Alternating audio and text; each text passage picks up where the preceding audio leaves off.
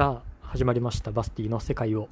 かけるラジオと。さて今日は6月の26日金曜日現在時刻夜の9時20分とさてなっております。さてやっていきましょう。えー、っとまあ暑いっていう話なんですがいやその前にえー、ドイツのサッカーブンデスリーガが、えー、残り1節と残り全チーム1試合と、えー、なりましてその試合が、えー、今週末に行われます、えー、終わってみればというかここまで来てみれば結局大きな問題も、えなくもちろん、えー、いろいろ特別なルールとかまあ無観客試合とかもそうですけどね。まあまあまあいろいろ特別なルールを設けた割には、えー、まあ、ちゃんと機能をして、一応何事何事もなく、えー、全ての日程の消化はできるっぽいです。やはお見事ですね、完全に。本当一応、主要各国の中では、一番最初に、えー、国内のサッカーリーグをまあ始めた国だったので、まあ、何かがあったらまあ、最初に悪者扱いされるのは、まあ、ドイツだなといや思っていたんですが、うん、もう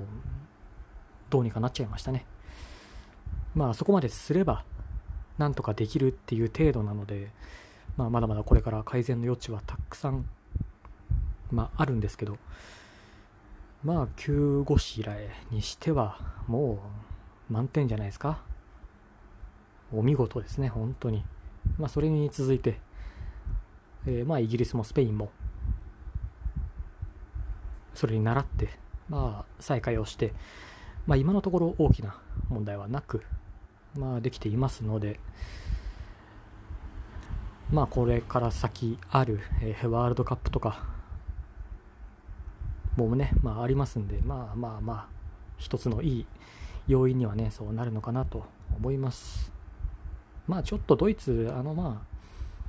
今週のニュースだったかな。まあ、ドイツの中でも、こう、陽性者が、まあ、多い地域があって、まあ、そこもね、なんとか抑え込んではいたんですけど、まあ、結局、あの精肉の工場で集団の感染があって、だからあれはそうドイツの西の方だったはずなんですが、まあまあまあね、あそこはきっと、受注ハック、あの移民の人をまあ働かせていって、まあ、その労働環境も元からまあ悪かったらしいんですが、まあ、結局それが悪い方向に転がって、まあ、陽性者がま集団で出たらしく、まあ、そこ経由でサッカー選手までサッカー界隈界隈までまあ届くかどうかはまたあれなんですが、まあ、そのおかげであの地域だけはまたロックダウンを、えー、したみたいですね。まあまあ結局ウイルスに対しては何もできてない状況のはずなので、まあ、抑え込むっていうのはほぼ不可能であろうといや思ってますんで、まあ、しょうがないかなと。まあ、それに伴ってというか、まあ、あれなんですが、あの、ジョージアは7月の1日から外国人の受け入れを、えー、する方向で話が進んでたはずなんですが、えー、1ヶ月延びまして、7月の終わりから、まあ、外国人の受け入れをできるようにする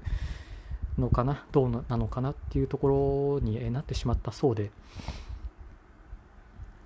ね、まあ、そんな気はなんとなくしてたんですけど、ヨーロッパがちょっとまた第2波というか、再燃をして、しだしちゃってるので、まあ、ジョージアもそれを受けて、まだ鎖国状態というか、えー、国際便を飛ばすのは、まだ、えー、やめておくそうです。まあね、しょうがないといえばしょうがないんですけど、本当どっかのタイミング、開いた瞬間の第一波に乗っていかないとまたそこで多分人の流れができてしまうとまたまあ感染者がドカッとどうせ増えるんだろうなと気はしてますんでまあしんどいかな。その一派に乗るかもう今年いっぱいぐらいは様子を見るかと。ねえまあそんな感じです。まあしょうがないかな。こればっかりは。まあ今できることを、まあ、ひたすらにやるだけなのでまあしょうがないといったところでしょう。まあそんなジョージア情報やっぱりああいうえー、インフルエンサーというか界隈の人がこうドカッと盛り上げると、まあ、いろんなメディア各種がそれに乗っかって、まあ、いろんなところにこう話が広がっていくんだなというのをねそう昨日まあ実感をしてというのもその昨日 YouTube あれはどこだったかな。そう YouTube チャンネル YouTube のライブであのジョージアの知ってる方が2人なんかインタビュー形式で1時間ぐらい、まあ、ジョージアのあれやこれいろいろ話していて、ねまあ、シュクメルリがどうとか、まあ、物価がどうとか、えー、音楽カルチャーがどうとか、まあ、そんなような話で、まあ、もちろんほぼほぼ知ってる、えー、まあ、ことだったのであれなんですが、まあ、多分ああやっていろんな国を盛り上げている人が、ね、いるんだなと多分ねあのタイもう全く自分は知らなかったんですけどタイのスタートも多分そんな感じだったんですか？まあここまで超 SNS 時代じゃなかったはずなのでまだ魔境というか秘境というかの時代それこそ、